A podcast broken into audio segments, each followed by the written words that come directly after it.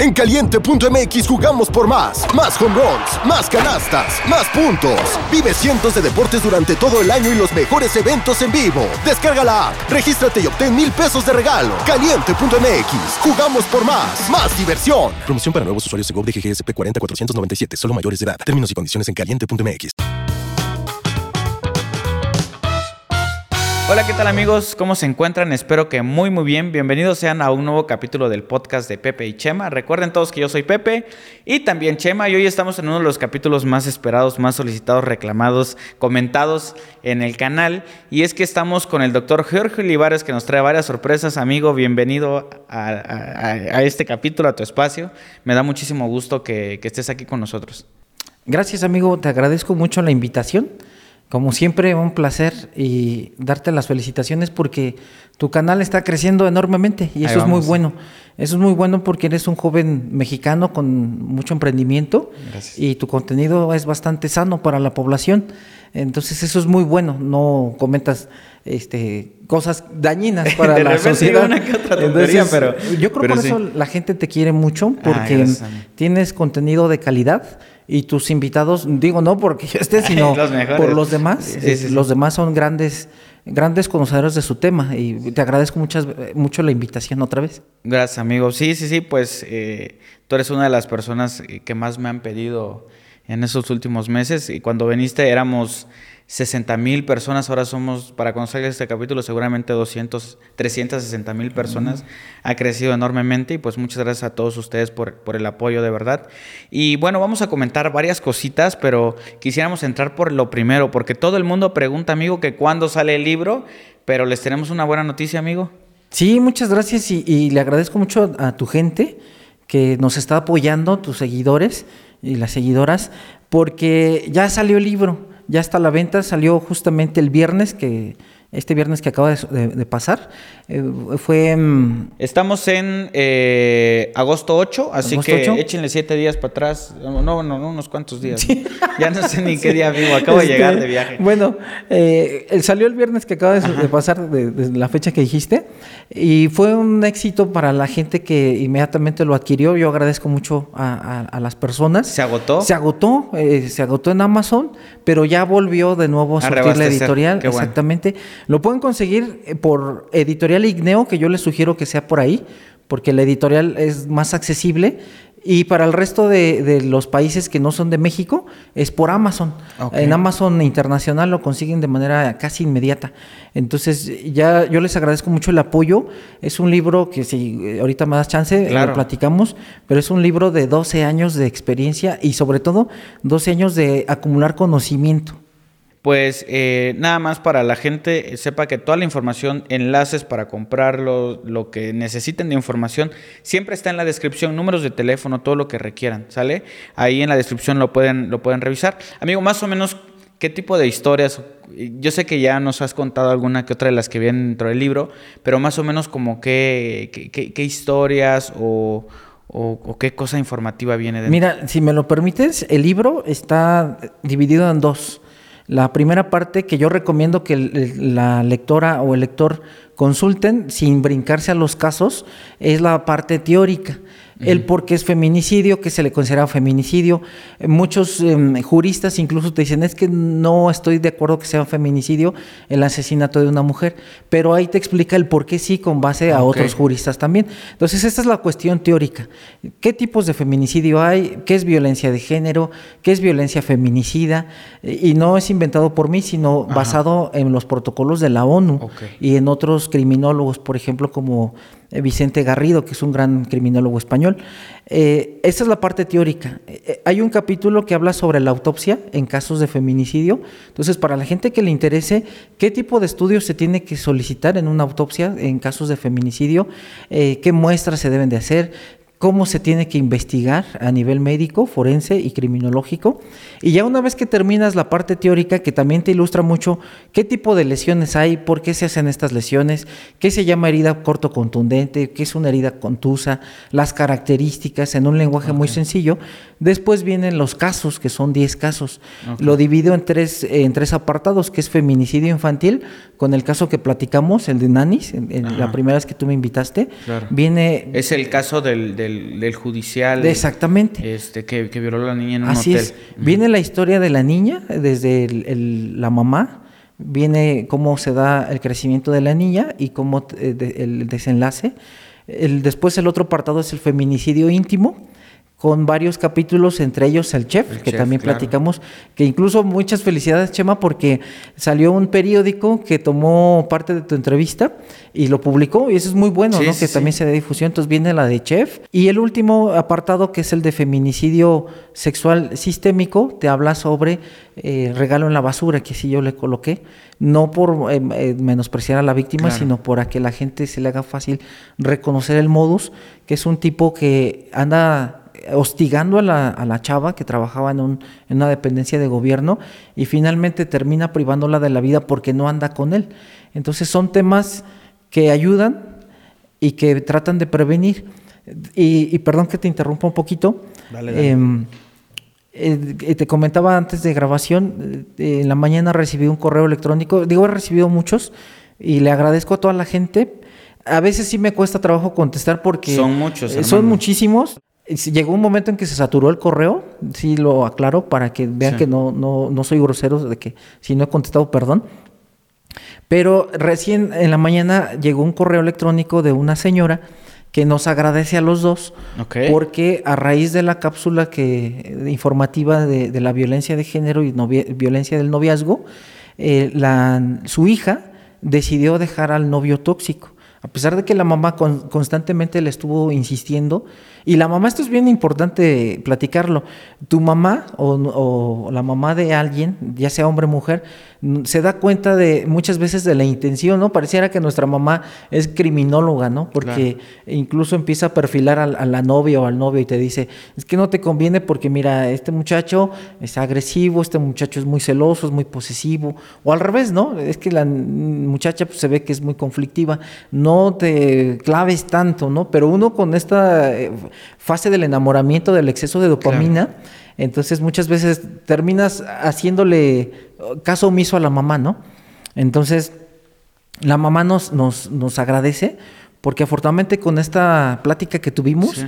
decidió terminarlo y Wow. hubiera terminado mal este, esta relación. Wow. Sí, es, es increíble y, y justo hace, hace unos, hace un par de semanas eh, hice un capítulo con un carcelero.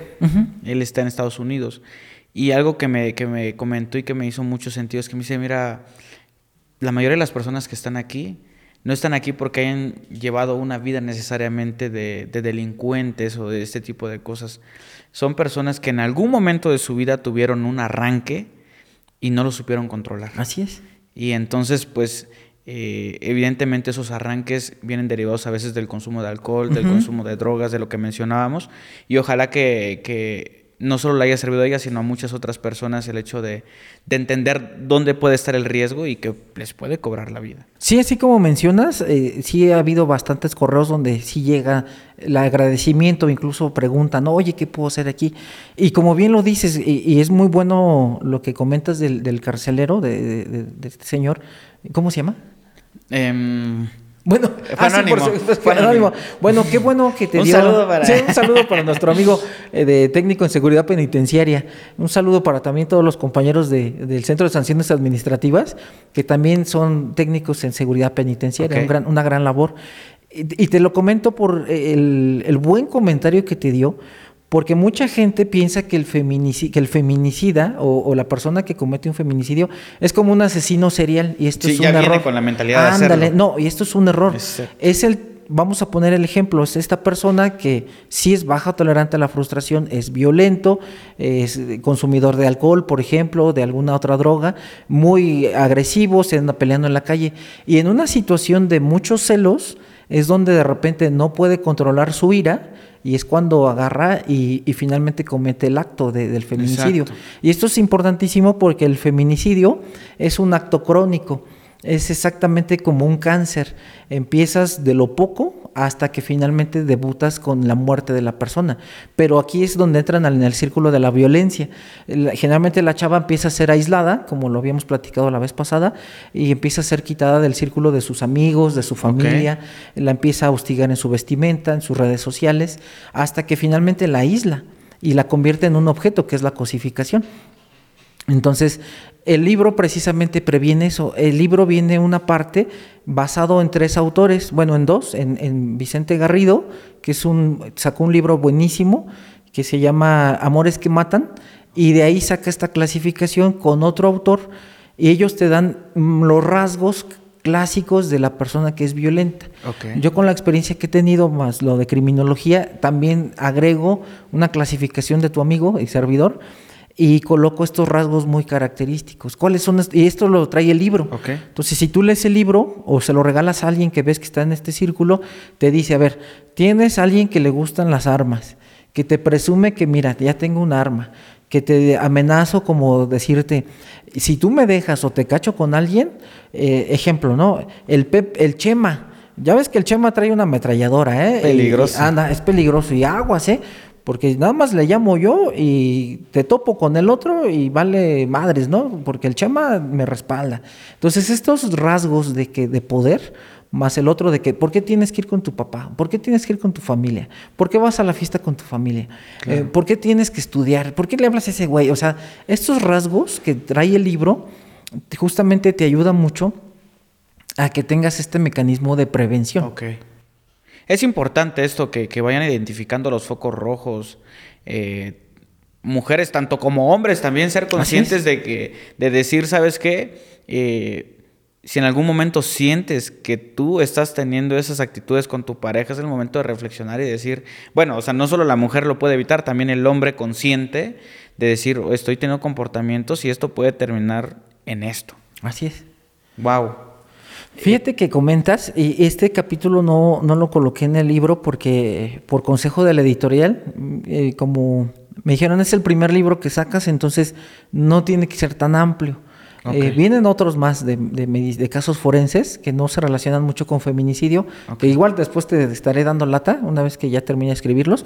Pero en, en, este... Si la gente quiere, dejen sus comentarios. si, la gente quiere igual, porque nos debemos a la gente.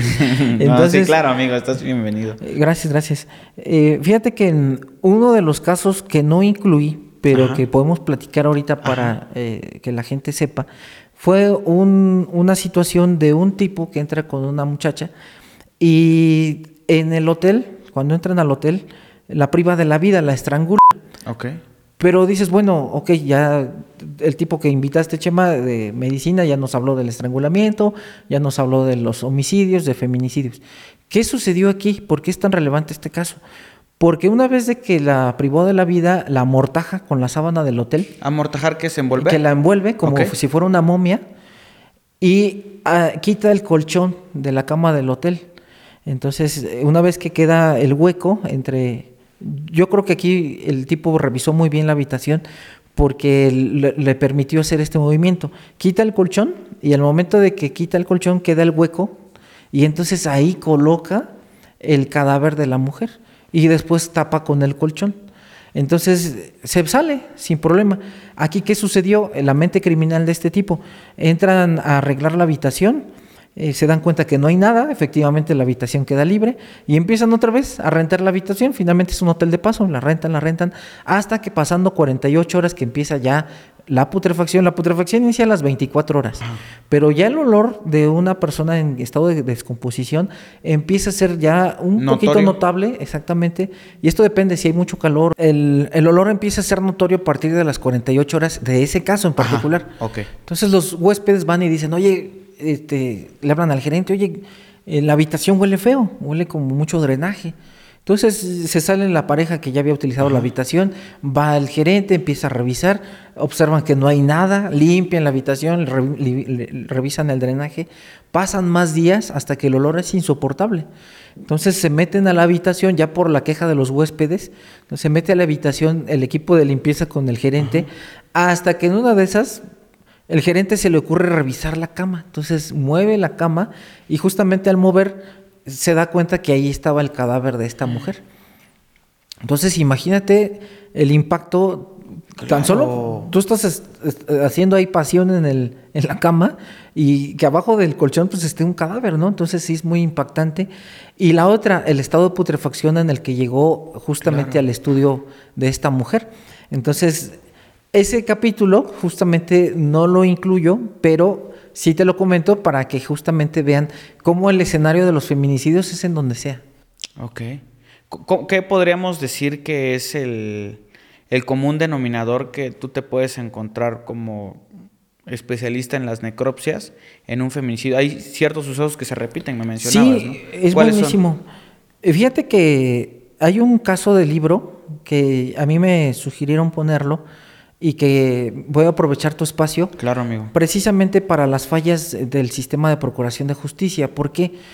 Porque hay un caso que viene ahí en, el, en la parte teórica. La parte teórica no creas que nada más es, y, qué bueno que ahorita lo platicamos, no es nada más de que, ah, es que es pura teoría. No, la parte teórica viene con ejemplos. Entonces ahí vienen tres ejemplos de lo que es la violencia económica de una persona que la chantajean y hasta le obtiene el tipo un vehículo, o sea, con el dinero de la chava. Este, viene otra donde eh, tratan de embarazar a otra joven para que el tipo quede, vivía la muchacha en una situación económica favorable, entonces el tipo cuando se da cuenta de esto trata de embarazarla para tener ganancias de, de a costa del papá de, la chava.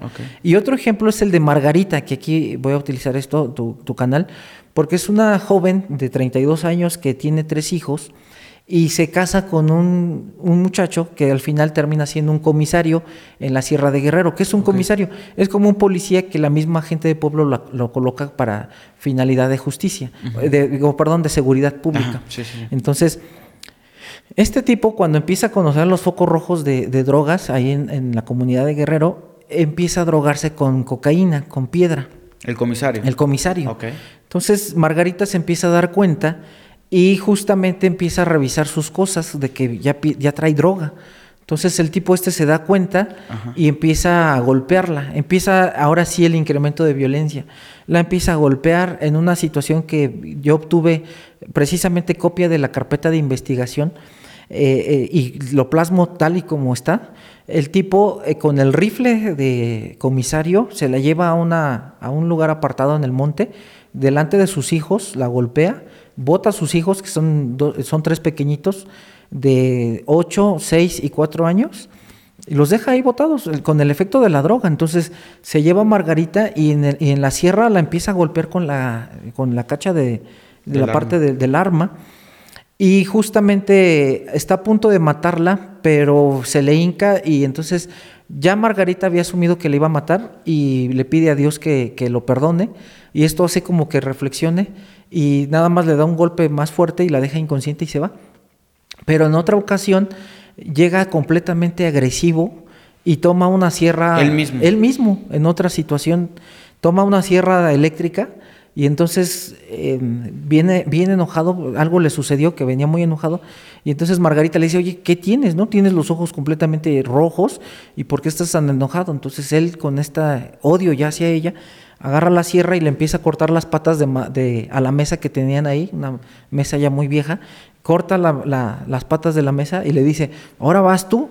Y entonces la empieza a corretear, la empieza a perseguir por toda, por toda la comunidad ahí de, los vecinos y ella grita este, que le ayuden, salen los vecinos, finalmente lo, lo detienen, llega la policía municipal, este, lo detienen en flagrancia y aún así, el Ministerio Público, en vez de que, de que empiece la investigación y haga una medida cautelar de una prisión preventiva y también haga, eh, trate de castigar o, pedir justicia por medio de tentativa de feminicidio, lo único que hace es que le dice a Margarita, esto es violencia familiar y no te puedo ayudar en más. Y entonces, en vez de, de meterlo a prisión para que no le haga nada, porque está el riesgo de que salga y no nada más mate a ella, sino a sus hijos, este, le dice el Ministerio Público, pues mételo un anexo. Ah, y el anexo lo pagas tú, ¿eh? Entonces, hasta ahorita, al cierre de la edición, amigo, eh, Margarita vive con un, temor de que tiene que pagar el anexo, ya ha vendido parte de su casa, porque tiene que pagar donde está internado el esposo, porque no hay una medida de prevención que sujete al, tipo a un proceso penal que no esté en libertad y que no vaya a matar a Margarita. Entonces es donde tú dices, ¿y qué hace la autoridad? ¿no? ¿Por, qué, no ayuda la autoridad, la Ministerio Público? Porque para colmo, con perdón tuyo, y de toda la audiencia, eh, esta Ministerio Público pues es mujer y tendría que haber dicho, a ver, pues yo sé de la violencia de género, eh, tendríamos que meter a este sujeto a, prisión preventiva para que no te vaya a hacer nada. No, agarró, dijo, es violencia familiar, tú págale el anexo y vamos a seguir con el proceso. No, como si la vida dependiese menos, o sea, si valiese menos por ser violencia familiar. Así es. ¿Es de Guerrero? Es de Guerrero. Pues eh, lo voy a hacer, no sé si funciona, sí, pero si hay alguna autoridad en Guerrero que pueda atender este caso, por favor, eh, puede mandar un correo para nada más como redirigirlo eh, a, tu, mail. Vamos a dejarlo por aquí abajo, igual en la descripción va a estar, por si saben dónde se puede canalizar eso y se, ojalá que se pueda hacer algo. Y si podemos hacer algo también nosotros desde aquí, con muchísimo gusto, Margarita cuenta conmigo. Muchas gracias. Wow, este, qué caso tan, sí, tan, tremendo, ¿no? Y estos niños, y, y es para todo tu público, cuando los niños sufren violencia y son testigos de violencia, necesitan terapia. Porque es un trauma y aquí tenemos dos cosas. O el niño empieza con etapa depresiva y ser muy introvertido y al final tenemos un adulto con tendencias suicidas o adicto a alguna sustancia depresora como el alcohol, precisamente para fugarse de la realidad. O tenemos justamente el otro lado de la moneda. Un niño que al final de ver tanta violencia va a crecer siendo violento y después va a ser un feminicidio en potencia. No, es tremendo este, Así es. este hecho, ¿no? ¿Cuántas personas que han sufrido, digo, desgraciadamente, abuso sexual infantil tienden a repetirlo en un, en un futuro? Wow, qué tremendo. Eh, hace ratito mencionabas unas cosas que me parecieron importantes y que ojalá te los hubiera preguntado antes, pero me decías que había diferentes tipos de feminicidio. Eh, yo regularmente en algún momento cuando investigaba un poco acerca del tema, decían que feminicidio era eh, todo aquel asesinato que fuese hacia una mujer por el simple hecho de ser mujer pero creo que tú traes una definición diferente o, no sé si es como eso. Es la, la misma, Chema, y, claramente te lo dice sí el Código Penal y también los protocolos como de la ONU, el Protocolo Latinoamericano de Investigación de Femicidio, Feminicidio. Y qué bueno que lo preguntas porque varios em, eh, seguidores tuyos de repente sí llegan a cometer el error de hacer este comentario y tratar de corregir, pero no tienen las bases. En Latinoamérica, América Latina, que no es México, eh, se le considera como femicidio. Y femicidio viene de una corriente de Diana Russell, que justamente en un tribunal en Bruselas se levanta y dice que son los asesinatos contra mujeres con características como la opresión, la desigualdad, la humillación y la misoginia. Pero en México tenemos la fortuna también de tener a muy buenas feministas como Marcela Lagarde. Entonces, Marcela Lagarde te dice, feminicidio en México, por eso es bien importante, femicidio es para otros países y en México es feminicidio. Entonces, en México es feminicidio y te dice Marcela Lagarde. Es lo mismo que dijo Diana Russell, pero le vamos a agregar para fines prácticos algo que se llama la falta de respuesta del Estado. Y lo vemos con Margarita. Esa es la falta de respuesta. Yo te voy a denunciar de que ya me estuvo violentando, ya me violó, ya me casi me mata, este, ya mató a otra mujer y el Estado te dice, no se preocupe, eh, vamos a llegar al proceso por fuera porque no tenemos elementos.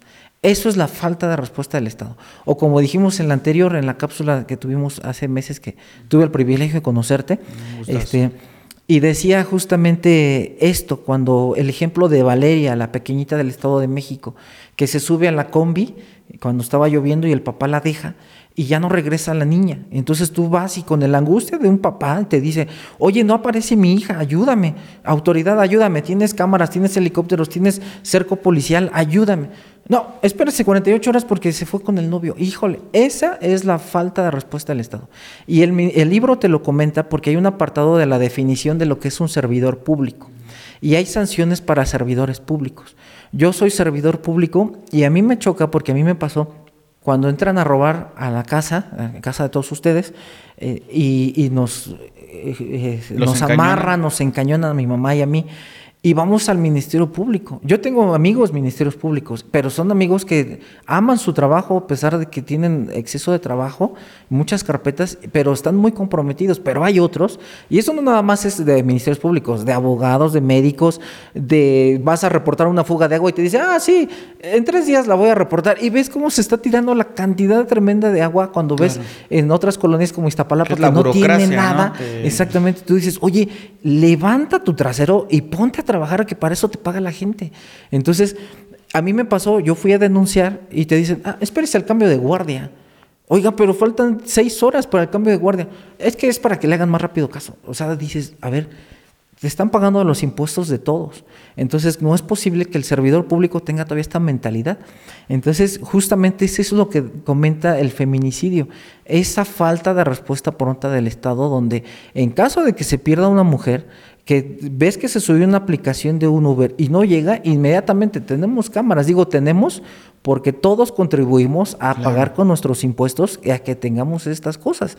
No es el gobernante que te dice, toma de mi quincena y ponemos cámara. No, es de todos. Por eso todos contribuimos con el SAT. Entonces, es eso que, comentábamos. Y, lo que tú me comentas de, los tipos de feminicidio, sí, hay feminicidio íntimo, que es con la persona que, es, que tú conoces, tú como mujer conoces al novio, al exnovio, al primo, al amante, al esposo, y es esta persona que te va a privar de la vida. El feminicidio, este eh, infantil, eh, estamos hablando ya de pequeñitas. El protocolo de Colombia, digo, perdón, de, de, la ONU menciona niñas debajo de 17 años. Em, tenemos el feminicidio no íntimo, que es cuando tú conoces, que tú no conoces a nadie, y ese ejemplo, el vecino que tú no sabes que existe, pero te está hostigando, afuera de tu casa te pone flores y tú dices, bueno, ¿quién me trajo estas flores? Vas a tu trabajo y te manda fotos de tu, que estás entrando en tu trabajo y te está hostigando. Entonces ese es el feminicidio no íntimo. Tenemos el feminicidio lésbico-fóbico, de, cuestión de, personas lésbico-gay. Tenemos el de trata, cuando privan de la vida, perdón, privan de la libertad de una mujer para con fines de trata y cuando ya no es útil, pues entonces la asesinan. Entonces sí tenemos diferentes tipos de feminicidio. Ahora, lo que tú comentas, sí es cierto, es el que privan de la vida a una mujer por cuestión de género, pero el Código Penal Federal te marca siete, siete elementos importantísimos. Uno, ¿cuándo es un feminicidio? Y, este, y el libro te lo menciona basándose en una jurista muy buena que se llama Ite Liciani, que fue mi maestra en una maestría de juicios orales, y saca su libro que se llama Si te callas te mueres. Y te dice, ¿cuándo es un feminicidio y cuándo no es? Ejemplo, va manejando una mujer en su vehículo, llega un delincuente y te dice, dame la camioneta. Y si se opone a darla, le dispara y la priva de la vida. Eso es una, cuestión de un homicidio, pero no es feminicidio, porque están por, yéndose por el valor de la camioneta, es un asalto. En el caso de cuando es un feminicidio, entran siete fracciones. Si tú encuentras el cadáver de una mujer en vía pública, con datos de mutilación, cuando tú conozcas que la mujer tuvo vínculo con el agresor, que hubo amenazas o que de una otra forma eh, la privaron de la libertad y después la asesinaron, son elementos que te van dando que son feminicidios o están agredidas sexualmente. Entonces esos son elementos que te dicen, esto es un feminicidio. Eso sería eh, en, muy general de lo que ahorita platicábamos. Y ya dentro de tu área como, especialista en las necropsias, ¿qué es lo, que tú te encuentras eh, mientras realizas un proceso? Mira, lamentablemente, y eso lo, marcan muchos estudios en México, eh, dentro de ellos ONU Mujeres, menciona las lesiones más comunes en los feminicidios, y eso el libro también lo trae. Las más comunes son eh, elementos contusos. ¿Contusos? contusos es sin filo. Entonces, ejemplo, puede ser un, un Yo ladrillo. mi vaso y... Eh, es tu vaso siempre y cuando lo coloques con la, base y ahí golpees. Porque si tú ya rompes el vaso y, con eso me clavas, ya sería otra, otra lección que ahorita platicamos de eso. Entonces, el elemento romo es una piedra, por ejemplo, que no tiene filo, un bat, eh, que es algo romo. Entonces, ¿qué es lo que sucede? En el caso de fuego en el campo, que viene ahí el capítulo de fuego en el campo, ese capítulo está muy interesante porque te dice cómo la chava empieza a ser alejada de su círculo social de, compañeros de escuela cómo empieza a ser obligada a tener relaciones sexuales sin que ella quiera y finalmente la manipula y se la lleva a un lugar muy alejado de la ciudad, eh, diciéndole, oye, es mi última vez que te voy a ver, este, vamos a platicar, vamos a un lugar más tranquilo, vamos al primer lugar donde fuimos a comer, ¿no? Un picnic. Y entonces ahí se la lleva. Y con un elemento romo, que es decir, una piedra, ahí la priva de la vida y luego la, le prende fuego. O sea, ya lo tenía todo planeado el tipo. Entonces, esto es un elemento romo. Eh, las otras lesiones muy comunes son elementos por arma blanca en cuchillo. Puede ser cortante, depende del vector que lleves tú. Si, si es un vector que desliza, es cortante. Si es un vector que va hacia abajo o hacia arriba, es punzo cortante, exactamente. O si tienes un machete, ¿no? Que, eh, eh, o un hacha, que ya tiene un elemento filoso, pero el peso y la distancia te ayuda a que tenga más presión y te hace una herida corto contundente. Ah, Entonces, esas son las más comunes. Entonces, y la otra común es el proceso asfíctico, como lo platicamos la vez pasada, es estrangular, entonces no es ahorcar. Entonces, algo muy común es el estrangulamiento o la sofocación. Lamentablemente en niñas lo más común es la sofocación para que no griten o lo que son el, estrangulamiento o a golpes. Eh, eh, yo tuve un caso terrible. A mí me causa mucho dolor las niñas de hecho, sí me pongo muy mal cuando hago necropsias de niñas violentadas. Y justamente eh, hay una donde el propio papá, y esto es terrible en la cuestión de las adicciones, porque el propio papá, una vez que, tiene esta, este mm, enojo de que no puede estarse drogando porque está cuidando a la niña, la, lo enoja tanto de que la niña le está pidiendo de comer, una niña pequeñita de dos años, y la agarra patadas y a puñetazos. Entonces, con las patadas le lacera el hígado, por decirlo así, lo muele a golpes y la niña empieza con una hemorragia larguísima. Cuando tú te enfermas de una apendicitis o de un problema de un abdomen agudo, el dolor te dobla para gente que ha tenido cálculos en la vesícula, las famosas piedras, o ha tenido que apéndice y, se revuelcan. Imagínate cuando tú tienes un abdomen lleno de sangre, que el abdomen tiene que estar libre, está estéril, y entonces eh, tu cavidad abdominal se llena de sangre y la sangre es muy irritante. Sí es cierto, la sangre va por arterias y venas, pero no puede estar libre. Entonces, eh, esta pequeñita lloraba del dolor y al final llega la mamá, la mamá era enfermera, llega de guardia y ve a la niña ya inconsciente. Pues, ¿qué le pasó? La ve toda morada y se la lleva al, hospital. Lamentablemente al hospital ya llega sin signos vitales. La niña falleció tras una agonía de alrededor de 12 horas. Wow. Y lo más indignante, Pepe, es que cuando me, llaman a la audiencia en un juicio oral, eh, tú veías al tipo con una... Mm, Serenidad. El tipo estaba tan cínico. Y aquí lo que más me enojó fue que la propia mamá del tipo, la abuela de la niña, eh, ahí gritándole, papi, tú puedes, este, aguanta. Y tú dices, a ver, te mataron a tu nieta, o sea, la mató el tipo a golpes, estuvo sufriendo, estuvo con un dolor tremendo y mm, lamentablemente dices, ¿qué pasa no? en nuestra sociedad? Entonces el libro precisamente trae esta parte de que te hace reflexionar. Eh, si tú tienes eh, una hermana, si tienes una, eh, una amiga, una prima, eh, que está pasando una situación de violencia o tú crees que está pasando porque luego llega a suceder, y esto a mí me pasa mucho cuando estoy dando clases de medicina, de las últimas clases que vemos en el curso es sobre violencia de género. Entonces, muchas veces algunas alumnas o exalumnas, ya cuando se van y se les quita un poco la pena, me dicen, oye, eh, oiga profesor, este, tengo la, la duda, ¿qué pasa en esta situación? Mi novio me violenta de esta forma. Entonces ya se les asesora un poco. Entonces el libro es con la finalidad, como mucha gente muy linda nos ha, escrito a los dos, es una forma de prevención. Y claramente la editorial te lo dice ahí, es una forma de prevenir que tú vayas a caer en el círculo. Y si ya estás, te salgas, que estás a tiempo todavía. Sí, es un tema que muchas veces puede parecer imposible, pero si nos ponemos a valorar en lo que puede terminar, yo creo que sería una pues, una cuestión importante tomar acción, por más enamorada que estés, por más que lo creas que lo puedes cambiar, es una situación ya muy, muy complicada y valdría más la pena salirse de ese, de ese círculo. Fíjate que yo hace, un, hace unos días hice un capítulo con un perito criminalista Ellos, eh, si no lo defino mal, son las personas que van al lugar de los hechos donde hubo un fallecido. Este, en este caso, eh, ellos acudieron a una casa, se dieron cuenta que la casa estaba totalmente limpia, pero se les hizo un poquito extraño. Entonces subieron a la habitación y en la habitación se encontraron a una mujer desnuda con las piernas hacia, hacia atrás, como trabadas con las manos, ¿sabes? Totalmente desnuda y con ácido muriático en diferentes partes del cuerpo. Este, como para que no identificaran ciertas cosas, me imagino. ¿Qué cosas tienen a repetir estas personas? Porque estos yo considero que ya son más, no asesinos seriales, pero ya son personas que, que saben en teoría lo que están haciendo.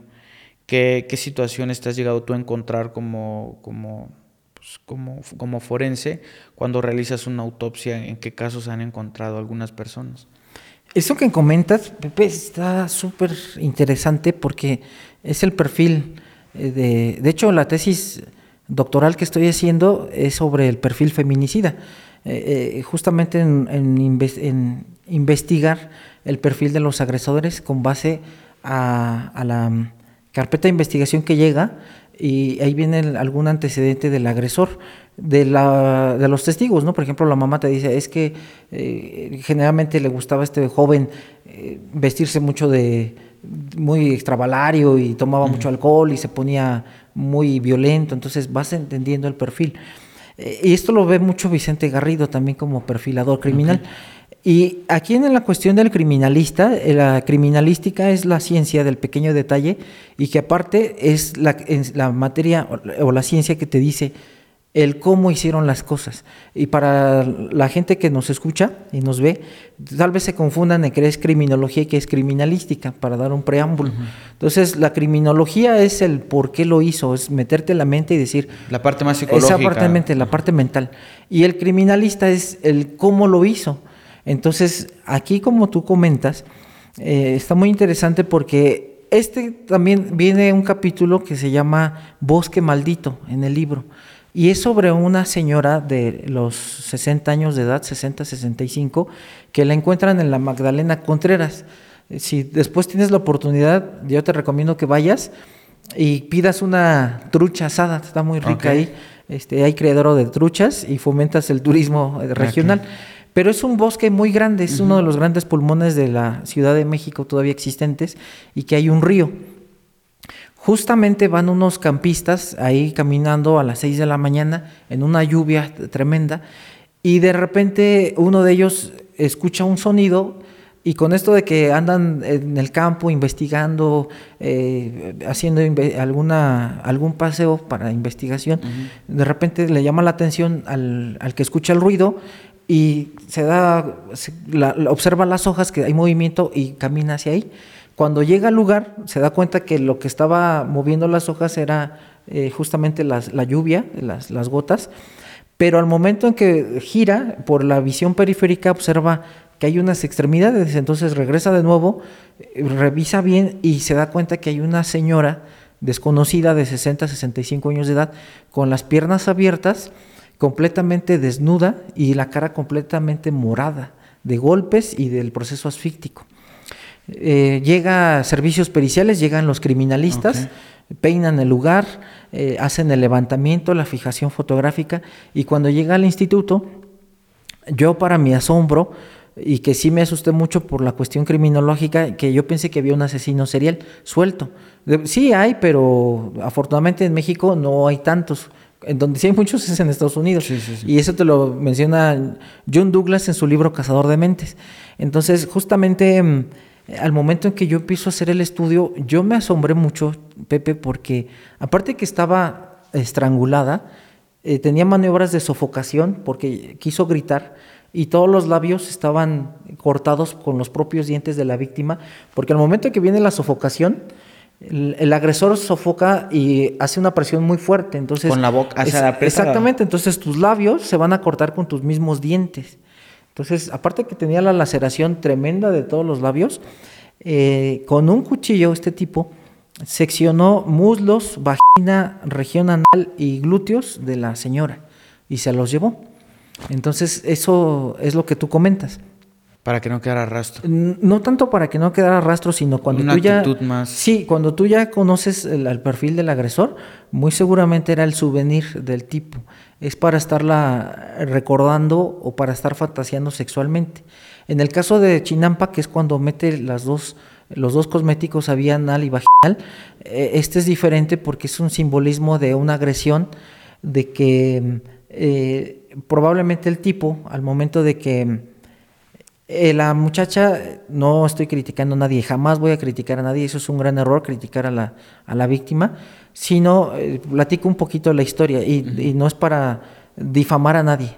Y antes de, de platicarte esto, eh, eh, las historias no son los nombres reales, están completamente modificados Claro. y tampoco son las historias que se tomaron directamente de la carpeta, porque no es una cuestión de seguir victimizando y revictimizando. Es una cuestión de que tras 12 años de, de casos de feminicidios, eh, los junto y yo te los platico desde mi punto de visión. ¿Cómo te los platico? Posición víctima-victimario y con el perfil que yo hago. Yo casi no tomo, tomo parte de la historia que yo conozco muy poco, conozco cómo fue el modus de la causa de muerte. Conozco la forma de cómo se hicieron las lesiones, pero hasta ahí ya no tomo más historia de la, de la, de la víctima. No, el, el lector no va a saber quién es la víctima, tampoco va a saber la historia real, sino es una historia que yo modifico, pero yo te la plasmo desde la cuestión criminalística Claro. y médico forense. Haz de cuenta, te pongo eh, ejemplo. eh, Mónica conoció a Jorge y Jorge le empezó a golpear. Y, y te voy describiendo cómo va el paso a paso de la violencia y al final te pongo cómo es de que se da este evento de descarga de adrenalina, el por qué lo hace. Ejemplo, llega a su celular el, el texto de un amigo, él se enoja tanto que la empieza a golpear en la cara, ella le dice, eres un poco hombre o tú ni cosquillas me haces, por ejemplo, entonces él se enoja más porque le está agrediendo a su hombría y entonces agarra lo primero que encuentra, que es un cuchillo, y entonces se lo clava repetidas ocasiones a ella. Cuando llega el cadáver, yo lo reviso y entonces yo te voy plasmando. Encuentro esta lesión, entonces para mí, como forense, se dio esta situación con este perfil, pero nunca revictimizo a la Claro. víctima, jamás. Entonces, no van a saber qué historia es porque mm, están modificadas. Sí. Eh, Ese es en favor de las víctimas. Lo que tú comentas de, del criminalista, de que colocó las extremidades inferiores hacia la cabeza y en una posición de, de castigo y también una posición de asfixia, porque esa es una posición que ocasiona asfixia. Si retomamos un poquito en la Edad Media, eh, había una, eh, esa posición en la Inquisición que era justamente de causar asfixia, y es una asfixia larga. Entonces, con el, el hecho de que tú tengas las extremidades hacia arriba y te estás asfixiando. Entonces, te- la tengo en una posición incómoda de sometimiento y aparte le estoy dejando caer el, el ácido, entonces es una forma de infligir mucho dolor. Entonces, eh, si te das cuenta, son perfiles psicológicos muy diferentes. El de eh, Bosque, maldito, que es eh, justamente el de la señora, te das cuenta que es un tipo que es una persona con una depravación sexual que corta y se lo lleva para seguir fantaseando. Puede ser de que esté frotándose el p ahí con, con la vagina que cortó o que esté oliéndola, por ejemplo. Y en el caso de la posición del criminalista, es una para infligir dolor y justamente estar causando un dolor crónico del- del- de, la quemadura y de súplica, de- es, una, de- de- es de poder. Wow. Sí, es interesante. eh, yo, yo creo que esta parte que mencionas lo explica perfectamente la doctora Rocío. Sí, sí, sí, sí. este, Porque la doctora Rocío eh, te habla acerca de si, si murió porque le pegaron tantas puñaladas, Así es. eh, quiere decir que fue un asesinato muy posiblemente de amor. Si fue de esta manera, eso quiere decir que fue esto, ¿no? Y entonces ella entra a la cabeza del, del- del- del agresor para entender por qué hizo lo que hizo y de ahí sacar posibles perfiles de las personas que podrían ser. Es decir, tengo un círculo de 20 personas y de todas las 20 personas por los estudios que les hemos hecho, estos cuatro entran y encajan ahí. Así es. Y entonces bien interesante cómo va desarrollando este, este, este, este trabajo. Y me mencionaba un caso eh, de, un, de un asesino que, que mató a unos niños, en el que dice, yo tenía el 99% de seguridad que era esta persona, pero no teníamos esa evidencia que dijera, sí, es él. pero pues por todo el proceso que tiene que llevar la justicia, de que todo tiene que ser de alguna u otra manera comprobable y que no te puedes quedar simplemente con esta parte psicológica. Entonces, tristemente la persona quedó libre. Sí, y ahorita que comentas te voy a platicar rápido dos. La primera historia es justamente cuando apenas llegó hace como un mes eh, en, investigación, nada más te comento lo, lo muy general porque es una investigación que está en proceso todavía, pero es un tipo que se mete a la casa de una señora ya de la tercera edad o adulta mayor, que es el, término más correcto, y finge robarse el departamento. Lo único que se lleva es la televisión. Ya se dan cuenta después que es un familiar de ella. Pero aquí lo, lo curioso y que justamente comentas de la doctora Rocío es que a la señora se le hicieron alrededor de 130 heridas punzocortantes en la cara. Y después de las 130 encontré 140 punzantes. Entonces alrededor, más o menos, si le calculas como unas 270 en la cara. Entonces esto te indica un odio hacia la persona. Que el móvil de que se haya llevado a la televisión nada más fue el pretexto para tratar de engañar a la autoridad, ¿no? Que te das cuenta que, no, que esto es más que nada, porque un delincuente, primero que nada, no va a perder el tiempo lesionando tanto a la persona los indicios, que es lo que, la, la, cuestión de la criminalística. En este caso, cuando son lesiones por arma blanca, hay salpicadura. ¿Por qué? Porque cuando tú seccionas arterias, las arterias llevan una presión y esta salpica de sangre, aunque sean tres, cuatro gotas. Entonces, cuando tú cortas, cuando tú estás picando, te está salpicando la persona. Entonces, ningún delincuente va a perder tiempo en lesionar a la víctima tantas veces, ni tampoco se va a querer ensuciar, porque lo van inmediatamente a, detener. Entonces, esto es una cuestión más ya personal hacia la víctima. Y en otro caso que tú comentas de niños, no me acordaba y ese lo voy a incluir en el libro de maltrato infantil, es justamente un sujeto, pero ve la, ve la mentalidad tan interesante del agresor, por eso tienes que ponerte tú en la mentalidad de ellos. Es un tipo que conoce a una mujer ya con un, un bebé y él en buena onda te dice, eh, no te preocupes, yo me hago cargo de ti, yo me hago cargo del bebé. Es más, yo lo registro a mi nombre y yo me hago cargo de la manutención de los gastos. Ah, pues qué padre, ¿no? Es la historia telenovelesca y de Cenicienta, ¿no? De que llega el príncipe, me rescata y todo eso. Bueno, pasa el tiempo y justamente la chava confía en él, dice, bueno, estamos viviendo juntos, trata bien a mi hijo, lo registró su nombre, él se hace cargo, de, es el sueño perfecto la embaraza. Pero aquí viene algo bien, una cuestión biológica bien interesante. Nosotros como especie humana, que es el cerebro más avanzado de todas las especies del mundo, una cantidad infinita de millones de neuronas, entonces pero hay una parte que los neurólogos y los eh, médicos que dedican a la embriología eh, te divide el cerebro en tres partes y el cerebro primitivo es el que responde a la adrenalina. ¿Cuándo es cuando tú respondes? Tú vas saliendo en la calle y de repente un tipo te empuja y tú sientes la adrenalina con la descarga, te, da escalofrío y sientes la ira y luego, te paras y ¿qué te pasa? no Esa es tu respuesta es el, el, cerebro primitivo es el que se encarga de que sobrevivas. exactamente, muy bien, Pepe, es excelente. Entonces, ese cerebro primitivo, muchas veces, como te lo decía el técnico en seguridad penitenciaria, es la persona de que no puede controlar sus impulsos. Pero este sujeto con el dolo, el dolo es lo que tú sabes que está mal y aún así lo haces. Entonces, este sujeto ya lo tenía planeado. Se gana la confianza, se va la muchacha a, trabajar y se queda a cargo del niño. Pues, ¿qué te puede hacer? No, está registrado tu nombre, tú le dices el apellido, todo. Bueno, en su declaración dice que el niño estaba en la cama y que como estaba muy inquieto, el niño se gira, estaba dormido y de repente se desploma. Tiene una precipitación. Precipitación es cuando tú vas debajo de tu plano de sustentación. Como él está en la cama, su plano de sustentación está por debajo. O bueno, se cayó, ¿no? Que no es el término correcto, pero vamos a decir que se cayó. Eh, porque tiene dos términos diferentes. Entonces se cae y justamente al impactarse, que es como de tu, de tu mesa hacia el suelo, no hay ningún problema. Todos de niños hemos tenido esos traumatismos craneoencefálicos leves, ¿no? Entonces, eh, dice que se pone inquieto, que le duele mucho la cabecita, que lloró, que ya lo sobó, le puso alcohol y justamente empieza a toser el niño porque estaba enfermo, tenía gripa y una tosecita. Pasan unas dos horas y dice el, el sujeto que, porque todavía se entrevistó, tuvo el cinismo de entrevistarse conmigo y preguntarme, oiga doctor, pero ¿por qué le puso usted que tiene traumatismo craneoencefálico si en el hospital, si en el hospital justamente están diciendo que no se murió de una bronquitis, sino también de una fractura craneal? Entonces, ahorita te platico bien esa parte de, la entrevista.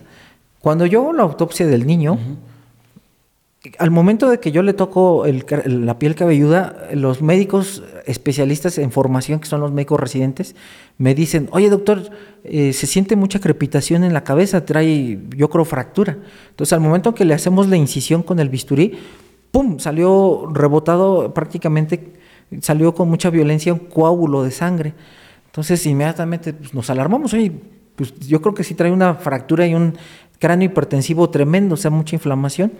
Entonces al momento de que ya aperturamos la parte craneal, vimos que había una fractura tremenda.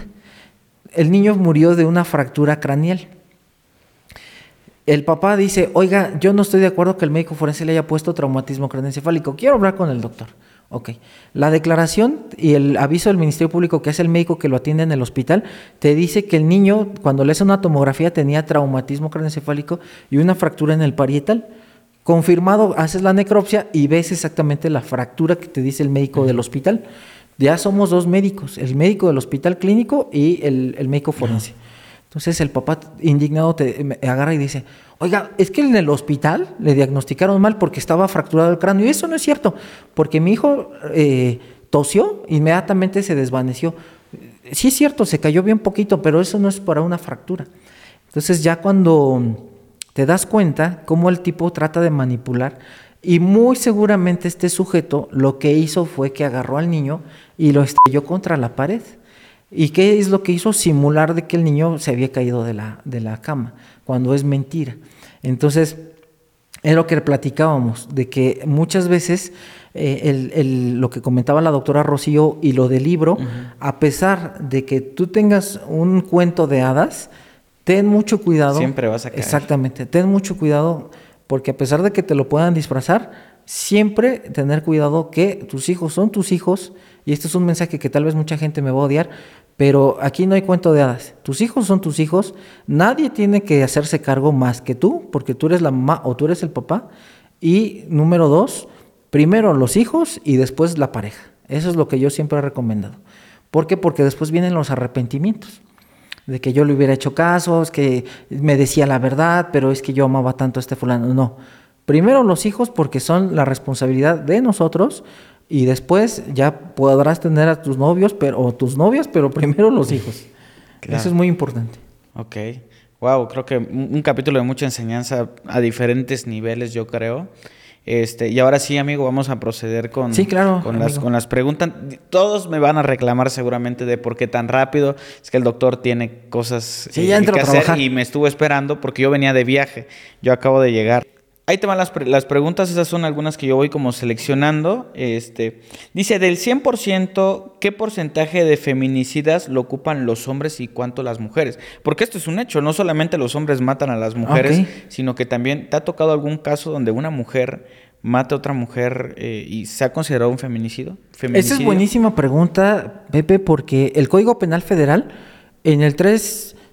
25, 27, si no mal recuerdo, ahorita me falla la memoria un poquito, te dice eh, claramente, lo voy a, deletrear eh, muy como lo menciona el código, dice al que prive de la vida a una mujer.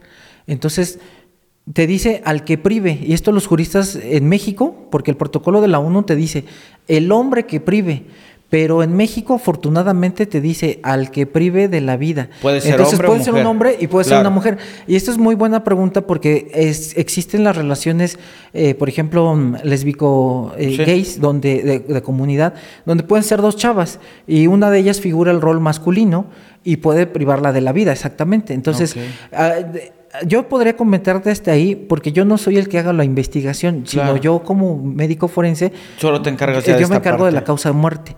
Ya habría que ver si tú eh, después, y tendrías una muy buena audiencia, invitaras a un juez o un ministerio público que te dijera, ¿sabes qué? Sí, yo he tenido casos de feminicidios y que son mujeres las que privan de pues la vida. Pues hacemos la invitación a un juez o ministerio público Que, que, quiera ponerse en contacto a través de Instagram o a través del correo electrónico, que lo voy a dejar por ahí para que lo, para que lo vean. Ok, amigo. Eh, esto tal vez lo platicamos, pero nada más como brevemente, ¿cuál es la forma más común de muerte por feminicidio? Son tres las más comunes, lamentablemente. Son arma blanca, que era lo que platicábamos, y no es porque el, cuchillo signifique el falo, como muchas eh, personas lo comentan. Es que le clava el cuchillo y es como si la estuviera penetrando. No, sino, y esto es buenísimo, porque ONU Mujeres en su estudio te dice que el lugar más común donde muere la mujer por feminicidio es el hogar. ¿En dónde se va generalmente a ver a, tener pelea? Pues en la cocina. Entonces el agresor va a agarrar lo que sea, que es el cuchillo en tu cocina. Tiene mucho eh, sentido. Exactamente, ahorita que estamos grabando, de repente tú y yo nos peleamos, aquí veo la cocina y lo primero que va a agarrar es un cuchillo. Entonces, por eso es que el arma blanca es muy común, porque aparte es el lugar más común de feminicidios es el domicilio de la propia víctima. Por eso lo hace tan especial la cuestión penal, porque es en la casa de la víctima por parte de la pareja de la víctima o de alguien conocido. O sea, es un medio que la víctima conoce. La otra son cuestiones contusas como golpes y procesos asfícticos como estrangulación o sofocación.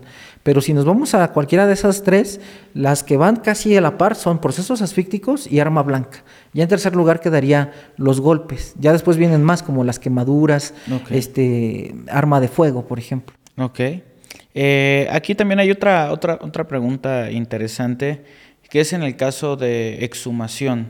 es, es, muy común que en feminicidios se haga este proceso de exhumación. Exhumación que es ya una vez que fue enterrado el cuerpo, se vuelve a sacar para revisar o corroborar si la causa de muerte fue la, fue la correcta, ¿no? Sí, es correcto. Afortunadamente no, es rarísimo que se haga una exhumación. Y aquí lo dice mm, un gran criminalista y un gran médico que mm, justamente te menciona que mientras el tiempo va escapando, el tiempo va llegando, la verdad se va escapando. Entonces, esto es muy importante porque recién eh, los compañeros del, instituto y tu servidor fuimos a una exhumación, pero ahora a otro estado eh, también. Eh, y este fue un caso de un, de un chavo que muere eh, por maneras, circunstancias para la mamá dudosas, y se hizo la exhumación. Pasó un año de que falleció, eh, no fue embalsamado, a pesar de que sí la funeraria nos mintió, dijo, no, es que sí está embalsamado, no, no estaba embalsamado, por el proceso tan avanzado de reducción esquelética, ya no había nada más que los puros eh, fragmentos de hueso. Entonces, no se encontró ningún elemento contundente directamente para que tú pudieras dictaminar ahí la causa muerte en, en el estudio biológico. te, tienes que basar en la carpeta con las investigaciones, la autopsia anterior, pero afortunadamente, Pepe, es muy raro una exhumación. Ah, ok, entonces es como muy poco común, pero pues sí llega a suceder. Eh, y pues bueno, hermano, eh, ya llegamos al final de este capítulo. Este, lamentamos que tenga que ser así. Yo creo que buscaremos la oportunidad para volver a platicar contigo en otro momento. Y este, y pues nada más me gustaría que dejaras tus redes sociales. Eh, la gente pues debe saber que en la descripción va a estar toda la información para que puedan hacer la, compra de libros si gustan. Y no sé qué, qué información. Sí, mira, ya, ya abrí Facebook por recomendación tuya y de la editorial. Me encuentran con mi nombre completo que es Jorge Luis Olivares. El, inicio de los nombres pues lleva mayúscula. Entonces Jorge Luis Olivares. Y ahí van a encontrar inmediatamente la portada del libro. O sea, viene mi foto pero arriba en el, en, como que en el, en la foto más grandota que desconozco. En la portada. La portada, gracias. Eh, es que no, no, soy adicto a esas cosas. Eh, viene la, la, foto del libro, inmediatamente ahí dice violencia feminicida, ese es el perfil. Este, ahí pueden algún comentario si gustan. Em, no puedo contestar tan rápido por el exceso de trabajo, perdón. Y si es algo más serio, entonces sí en eh, por correo electrónico que ya que habíamos dicho que es olivaresforense@yahoo.com y el libro lo pueden encontrar en Editorial Igneo, así se llama Editorial Igneo, llega a todos los, a todos los países de América Latina. Si están en Estados Unidos, entonces compren en Amazon, Amazon Estados Unidos. Aquí en México tenemos el problema de que Amazon México no imprime. Entonces la editorial fue muy tajante y me dijo, mira, para México es Editorial Igneo o cuenta de Amazon Estados Unidos.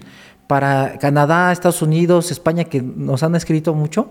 Entonces, sí es Amazon, eh, Estados Unidos.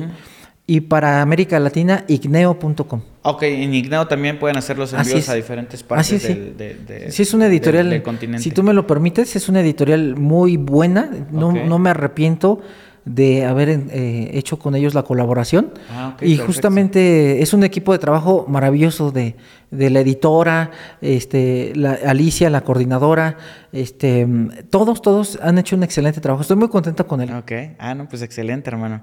Eh, ya por, por ahí también nosotros traeremos algún par de sorpresas. También estamos eh, eh, viendo un proyecto por ahí que tiene que ver con un libro, pero bueno, estamos ahí avanzando poco a poco. Y pues nada, amigo, muchísimas gracias por venir, muchísimas gracias por compartir tus conocimientos, tus consejos, recomendaciones. Espero que esto de verdad se ayuda para muchas personas que nos están viendo y que si en algún momento se encuentran en una situación o en un caso como eso, pues tomen acción y no vale la pena estar en un lugar donde no te quieren. Exactamente. Entonces, amigo, eh, si gustas despedirte ya oficialmente. Muchísimas gracias. Estamos a la orden todas y todos ustedes. Eh, fue un placer trabajar contigo, amigo. Y bueno, para cualquier duda, yo agradezco mucho sus comentarios. En verdad, gente muy linda que me han escrito. Se los agradezco mucho. Y si uno sigue preparándose es para ustedes, para tratar de ser un buen servidor público y que no exista la falla en la justicia, por lo menos de mi parte no. Y cualquier comentario, cualquier duda, cuestión médica, estoy a sus órdenes. No puedo contestar tan rápido, perdón, porque es muchísima la cantidad. Sí, claro. Y también mucho lo que todavía tengo que hacer de la escuela, pero estoy a sus órdenes. Gracias. Claro. Pues amigos, ahí quedamos. Eh, les agradezco mucho por ver un capítulo más del podcast de Pepe y Chema. Recuerden todos que yo soy Pepe y, Y también, también Chema. Chema. Y nos vemos en un siguiente capítulo. Hasta luego. Bueno, y también.